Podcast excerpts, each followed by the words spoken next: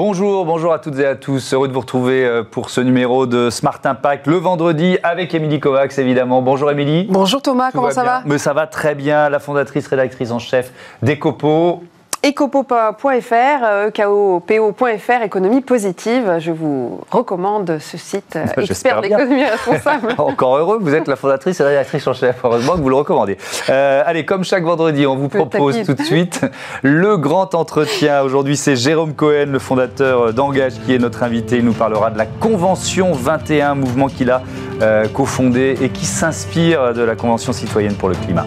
Il participera à notre débat sur euh, la question de comment accélérer l'engagement euh, des entreprises pour lutter contre le réchauffement climatique. Il sera accompagné de Gilles Vermeau Desroches, directeur du développement durable de Schneider Electric, membre du C3D et de la Convention 21. Et puis euh, dans Smart Ideas, Fatim Rani nous parlera de sa start-up avec Appétit qu'elle dirige. Elle propose un service de livraison de repas responsable et engagé. Voilà, c'est parti, c'est le grand entretien, c'est tout de suite.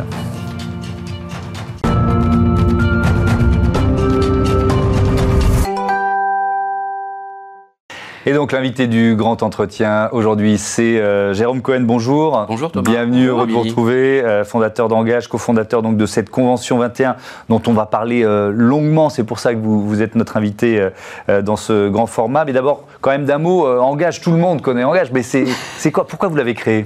Ah, Engage, sa, sa, mission, c'est d'aider les citoyens et les entreprises à se saisir des grands enjeux du siècle. Donc il y a à la fois les questions d'environnement, le climat, la biodiversité, les questions de gouvernance de démocratie, les questions de technologie.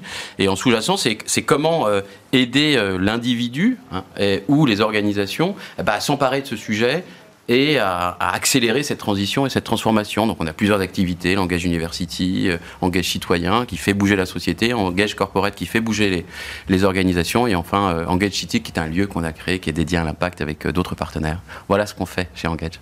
Alors, qui sont vos clients du coup? Parce que vous fédérez à la fois des citoyens, c'est ça, mm. des entreprises, plusieurs euh, publics, du coup, avec du coup plusieurs statuts hein, sur Engage. Oui, ouais, alors il y, a, une association d'intérêt général qui gère toute la démarche citoyenne, dans laquelle on lance des défis et puis on fait des projets d'émergence qui vont de la prise de conscience jusqu'à euh, l'émergence de projets d'impact. Le but, c'est de faire bouger la société. Donc, on mm. travaille avec des citoyens, mais on relie avec des entreprises, des ONG, des think tanks autour de, des médias, autour de tous ces sujets.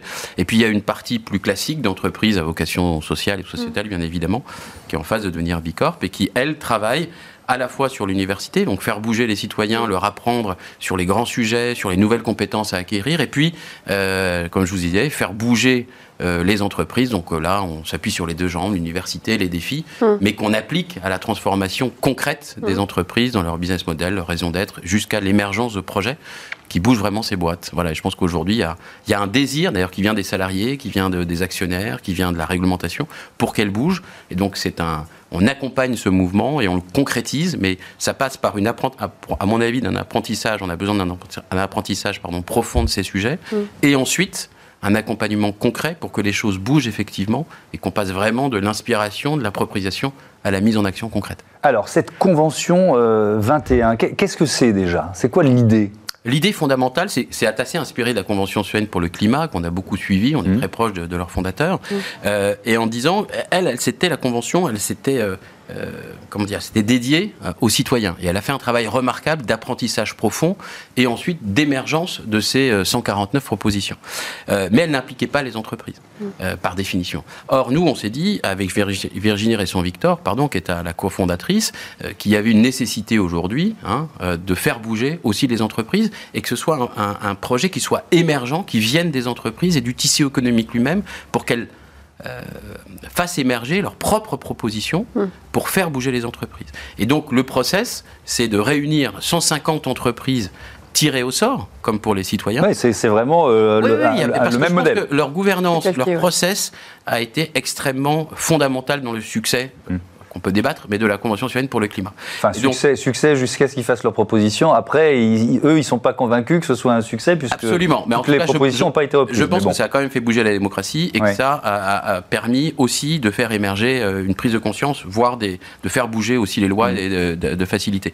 Donc, on a repris ce principe de tirage au sort, un peu différent, euh, et donc on va, on va tirer au sort 150 entreprises, mais surtout 150 représentants des entreprises qu'on va diviser en trois collèges. Donc, il y aura, pour simplifier, 50 représentants euh, des dirigeants, 50 représentants euh, des salariés et 50 représentants des investisseurs et euh, des actionnaires. Parce que ce qu'on veut faire bouger, c'est l'entreprise de façon systémique et pas simplement les dirigeants. Hmm. Et donc ce process, il va durer 5 mois. J'expliquerai peut-être après la, phase amont qui est fondamentale et la phase aval qui est fondamentale, mais le process va durer 5 mois, d'octobre à mars, où ces 150 vont travailler sur euh, l'émergence de propositions pour faire bouger l'entreprise en interne. Donc, sur les questions de gouvernance, de business model, finance, marketing, etc.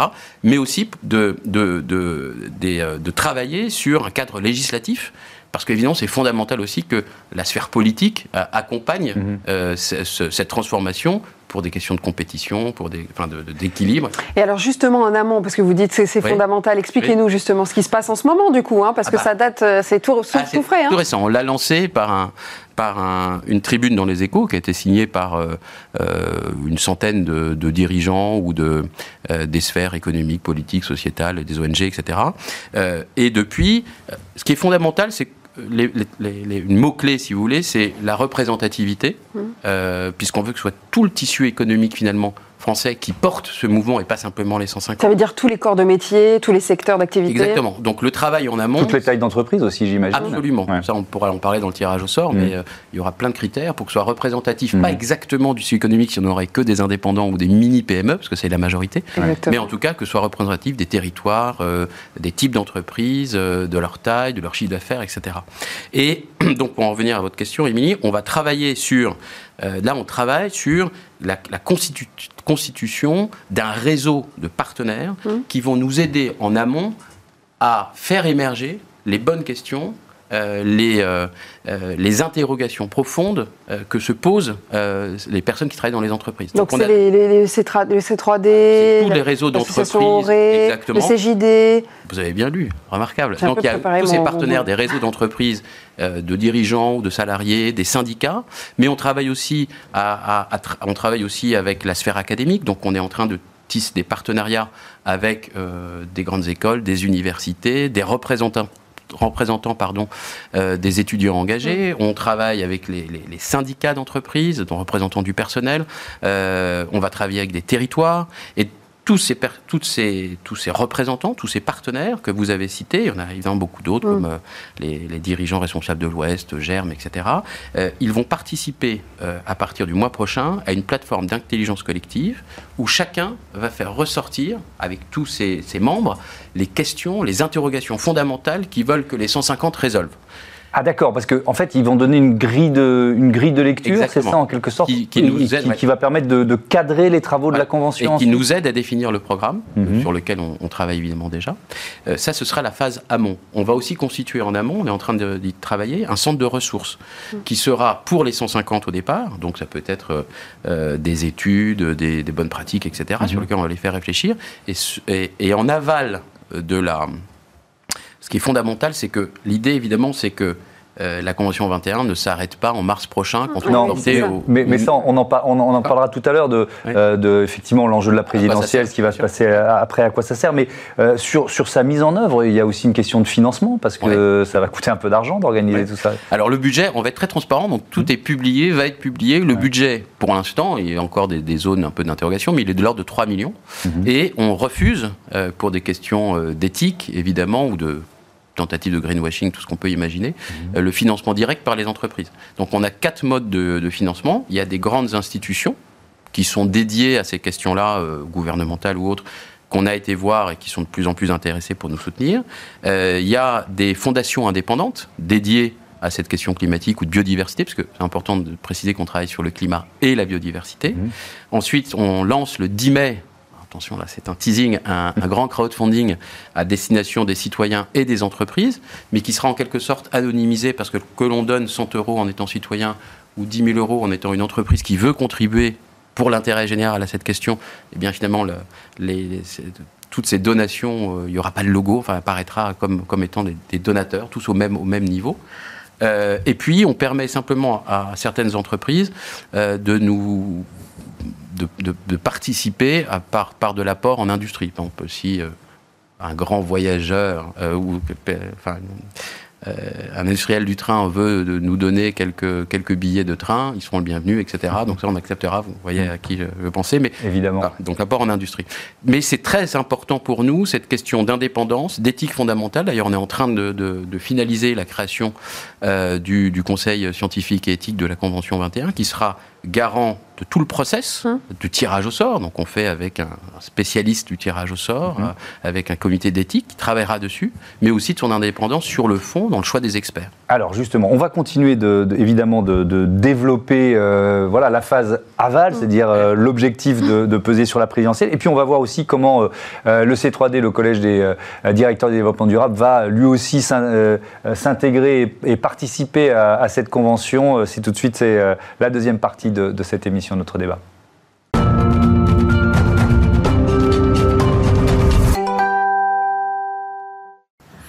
Comment accélérer l'engagement des entreprises pour lutter contre le réchauffement climatique? C'est le thème de notre débat du jour. Avec toujours pour en parler Jérôme Cohen, le fondateur d'Engage et initiateur de la Convention 21 et avec lui Gilles Vermaudet-Roche, directeur développement durable de Schneider Electric, membre du C3D et également de la Convention 21. Bonjour Gilles, merci de nous rejoindre. Est-ce que vous pouvez nous expliquer la raison pour laquelle vous avez rejoint, vous êtes signataire de cette Convention 21 bah, moi, je suis signataire de cette convention 21 avec beaucoup d'autres. Vous avez rappelé euh, l'engagement du C3D. Il y aura aussi beaucoup d'autres réseaux, le Global Compact et d'autres, pour pouvoir euh, considérer qu'au fond, euh, il y a une accélération et qu'on est au temps de l'action. Dans ce temps de l'action, le sujet principal, c'est la question de l'impact et puis aussi d'écouter les acteurs.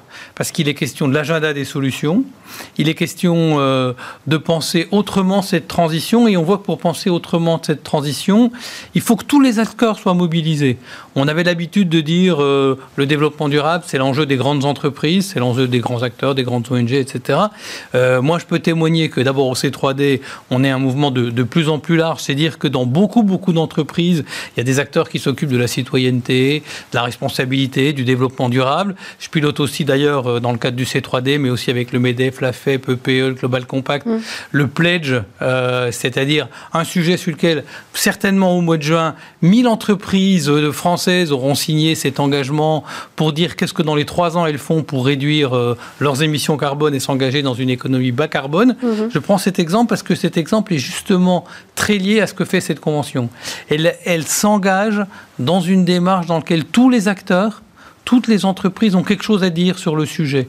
Et ça vaut le coup, un, de les écouter, deux, ça vaut le coup euh, tous ensemble de faire une introspection pour comprendre euh, comment euh, il y a une chaîne d'entreprises pour arriver à des solutions qui apportent quelque chose. Et la sobriété carbone, c'est une porte d'entrée dans l'univers de la RSE Oui, je pense que dans le cas présent, la sobriété carbone, mais en même temps tous les enjeux sociaux. On parle de RSE, on peut aussi parler de la place des jeunes dans la société et comment les entreprises ont certainement une bonne partie des solutions pour demain pour des stages, pour de l'alternance, pour de l'emploi. C'est à la fois nécessaire pour ces entreprises pour être plus innovantes, mais à la fois une démarche de responsabilité. On ne construira pas le monde de demain sans eux. Donc, le climat, euh, cette démarche sociale, cette démarche d'intégration, la question de la biodiversité. Voilà, c'est tous ces sujets. Les entreprises sont différentes. Euh, moi, je, témoigne qu'au Global Compact, avec une petite boîte de Grenoble qui s'appelle Setup, une autre euh, près de Saint-Giron qui s'appelle CCM, mmh. on a des discussions très sérieuses sur comment prendre en compte les enjeux de développement durable. Les patrons de ces boîtes, les dirigeants, les, gens engagés de ces boîtes ont quelque chose à dire mhm. de très concret utile pour dire euh, le chemin de maintenant, c'est celui des solutions. Et donc l'objectif, Jérôme Cohen, c'est de clairement hein, peser sur la prochaine élection présidentielle Il y a un double objectif, je crois, euh, poser sur l'élection présidentielle si on est un. Euh, l'idée, c'est qu'on va arriver avec des propositions qui auront, euh, qui auront été amenées par ces 150, mais en fait, finalement, par tous ces réseaux mmh. qu'on a constitués auparavant. Et ça, c'est fondamental. C'est pour ça que le C3D, Pledge, etc., le Global Compact, c'est fondamental qu'ils soient partenaires, qu'ils travaillent avec nous. Donc, on est avant tout des fédérateurs et aussi de choses qui existent déjà. Donc, à l'issue de cette convention, je pense qu'on aura deux, il y a deux ambitions. La première, c'est que toutes ces propositions, soient diffusées, euh, appropriées, mises en action avec l'aide de tous ces réseaux, et qu'ensuite, bien sûr, pour le volet des propositions on va dire, qui sont peut-être plus systémiques ou qui ont une dimension législative plus forte, eh bien, on aille voir la sphère politique et donc, évidemment, les candidats à la, à l'élection présidentielle de, de, mai prochain, si ça. Vous allez quoi, les auditionner éventuellement et leur demander de s'engager? Je pense qu'on va les, on va les auditionner. Mhm. Je pense qu'ils auront intérêt à venir écouter euh, ce qui se sera dit et je l'espère de les intégrer au programme. On va les auditionner, mais après surtout, il y aura un travail continu parce que évidemment, ils vont peut-être pas tout intégrer dans leur programme au mois de, mars pour euh, euh, l'élection de mai, mais en fait, on ira euh, faire que enfin appuyer le fait que ces, propositions soient intégrées ensuite dans, tout ce qui sera mis en place dans cette nouvelle législature, parce qu'il y aura aussi les députés, et mhm. puis il y aura les élus de terrain qu'on va aller voir aussi. Mais est-ce que, est -ce que ça veut dire que vous irez jusqu'à soutenir un candidat à la présidentielle?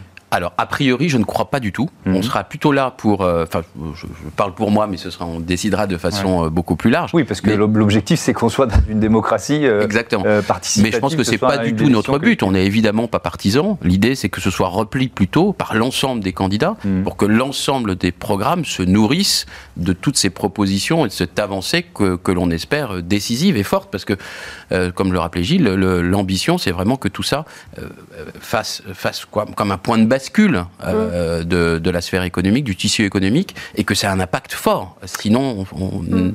n'emploierait pas toute cette énergie pour ça. Gilles Vermeau-Desroches, vous êtes également directeur euh, du développement durable de Schneider Electric. Comment euh, s'inscrit du coup votre rôle aussi dans votre société par rapport à cette convention 21 bah, je crois que nos grandes entreprises qui se sont mobilisées depuis euh, de nombreuses années, euh, y compris pour faire piloter leur, leur, stratégie, Schneider Electric devient aujourd'hui une entreprise qui se mobilise pour euh, l'efficacité énergétique et réduire les consommations énergétiques de ses clients petits et grands, ont une responsabilité dans la filière dans laquelle ils sont. Schneider Electric, c'est 50 000 fournisseurs dans le monde. C'est 60% de son chiffre d'affaires qui est, rendu à des fournisseurs qui eux-mêmes ont, des acteurs. Je crois qu'aujourd'hui, il est clair qu'il est essentiel d'activer tous les acteurs économiques. Hmm.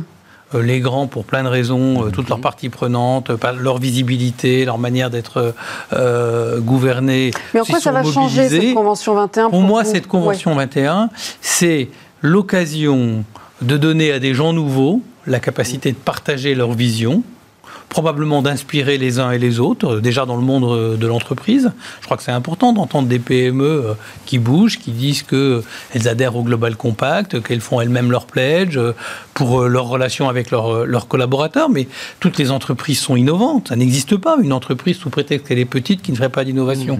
Donc je crois que le premier point essentiel, c'est d'activer tous ces acteurs et que, euh, qu'est-ce que ça dit? Ça dit quelque chose euh, à la veille du euh, débat présidentiel, mais ça dit aussi quelque chose dans la relation entre une entreprise, ses fournisseurs, ses clients, mmh. et comment l'ensemble de ces questions mmh. vont devenir très importantes sur la, sur la table de négociation, de discussion et d'innovation. Donc pour moi, c'est une des démarches, c'est pas la seule, il y en aura d'autres, c'est une des démarches hyper importantes pour s'inspirer. Mmh. Euh, pour être en capacité d'écouter, et ceci euh, dans un débat bien organisé, ce que peuvent en penser les uns et les autres. Mhm. Je crois qu'en écoutant, en dialoguant, mhm. on apprend soi-même euh, à avancer et puis à faire évoluer. Et puis tous ensemble, on essaiera d'avoir des propositions et des forces d'inspiration dans l'ensemble des débats et pourquoi pas dans le débat présidentiel. Ça, ça, peut inspirer, évidemment, et vous espérez que ça va inspirer les candidats présidentiels, mais ça peut aussi inspirer tous les chefs d'entreprise. Ah, ben bien sûr. C'est pour ça qu'on veut après diffuser extrêmement largement. Mais il y, a un mot que tu as utilisé qui est très important, c'est le mot dialogue. Et au cœur de la, Convention 21, il y a aussi le, il y a le dialogue entre les parties prenantes externe de l'entreprise, et il y a le dialogue entre les parties constituantes. C'est-à-dire qu'on travaille, euh, on va rassembler donc ces trois collèges euh, de dirigeants, de salariés, mm. euh, d'investisseurs, parce que il y a aussi des nœuds là-dedans. Et en fait, ce qu'on veut, c'est essayer de défaire ces nœuds et de montrer que c'est parties constituantes sont capables de dialoguer entre elles pour faire émerger des solutions partagées. Parce que si c'est que les dirigeants, si les investisseurs disent bah, moi je ne suis pas d'accord, les salariés disent ça va pas assez loin ou c'est pas en lien avec nos intérêts, en fait on, ne bougera pas. Donc on veut aussi faciliter cette, euh, et défaire un peu euh, ces nœuds qui sont très serré aujourd'hui. Et c'est pour ça que cette, euh, dimension de, partage des 150 en trois collèges est à nos yeux absolument fondamentale. Et alors, Gilles, euh, euh, oui, Gilles et, Jérôme, est-ce que, Jérôme, vous pouvez juste nous rappeler l'agenda du coup? Parce que à un an de la présidentielle, quand est-ce que vous allez faire ces élections, ces choix? Est-ce qu'il y a des entreprises qui peuvent refuser aussi ah bah quand elles sont nommées? Comment ça va se passer bah, L'agenda. Quand est-ce que ça va Moins d'une minute pour dire. Moins d'une minute. On commence maintenant. On fait la plateforme d'intelligence collective pour faire remonter. On a le son de ressources. On commence le, tirage le, processus de tirage au sort qui va durer quelques mois à partir du mois de, mai pour ensuite arriver au choix des 150 après l'été. Alors bien sûr, on va certainement contacter 20, 30 000, 40 000 entreprises pour finalement, in fine, tirer euh, au sort les 150 qui soient bien répartis sur le territoire en fonction de leur taille, leur chiffre d'affaires, etc. Et les trois collèges. Puis ensuite, il y aura un dialogue avec les 150, parce que tout ce process avec les 150 pendant 4-5 euh, mois, pour arriver in fine à avoir les propositions aux alentours de février-mars prochain et commencer à diffuser à la sphère économique et politique. J'ai réussi mon numéro. Merci beaucoup. Trop fort. Merci à tous les deux d'avoir participé à, ce débat. C'est l'heure de Smart Ideas. Merci beaucoup. Merci. Smart Ideas avec BNP Paribas. Découvrez des entreprises à impact positif.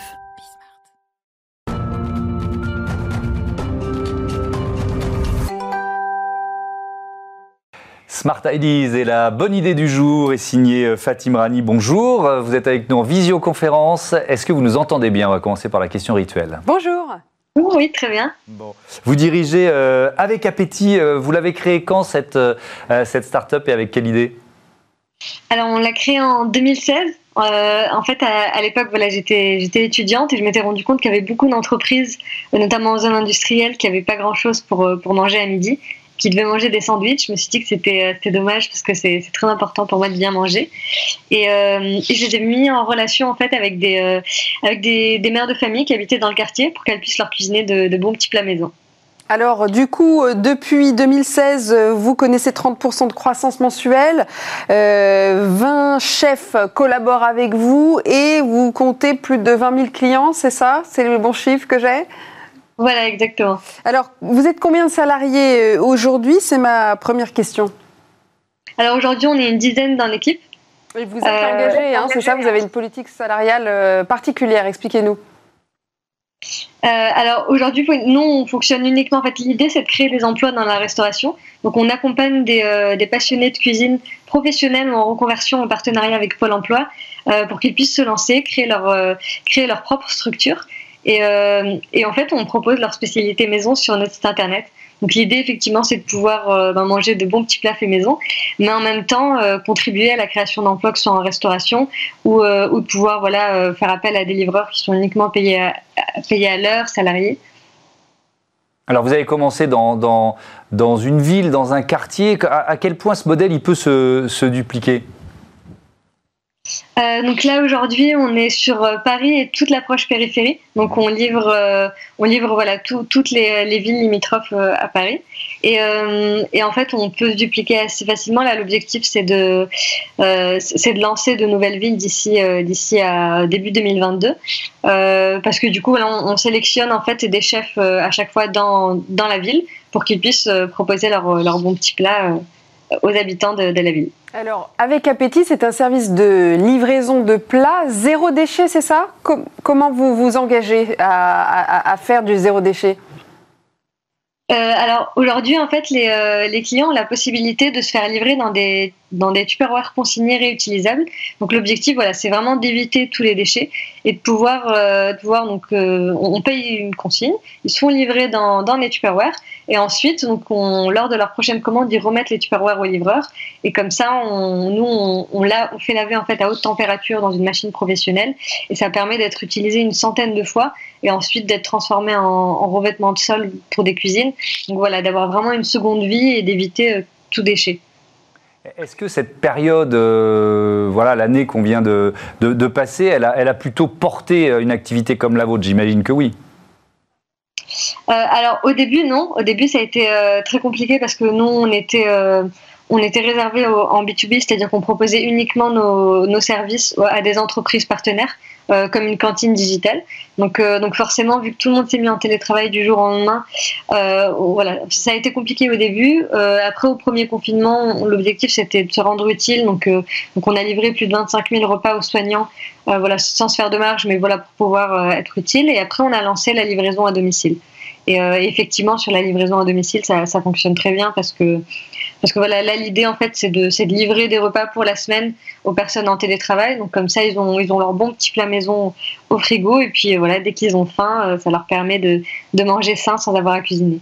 Comment, en, quelques mots, comment vous garantissez la qualité? Parce qu'il y a une variété de, de chefs, euh, d'intervenants. Comment vous, vous garantissez la qualité? Alors effectivement, il y a une variété d'intervenants parce que l'idée c'est vraiment de garder cet aspect artisanal et de cuisiner voilà des, repas de manière artisanale, garder le côté fait maison. Euh, et on a en fait notre responsable qualité qui est le chef étoilé Christian Conticini qui, euh, qui coach les chefs. Donc lui, chaque matin, en fait, euh, il fait le contrôle qualité, il goûte un échantillon de chaque plat et, et du coup, il va donner des conseils aux chefs pour qu'ils puissent améliorer leurs recettes constamment. Merci beaucoup, euh, merci euh, Fatim Rani, bon vent euh, à votre entreprise avec appétit. Voilà, c'est la fin de cette émission, elle est passée vite. Elle est passée très vite Thomas, c'était un bonheur. C'était un bonheur. Ça veut dire que c'était passionnant. bon, j'espère vous retrouver la semaine prochaine parce que les questions de confinement, évidemment, ça complique la vie des uns et des autres. on, va s'adapter, nous aussi. moi, je vous donne rendez-vous demain pour Smart Future, l'émission des entreprises qui innovent. Salut à toutes et à tous. Salut.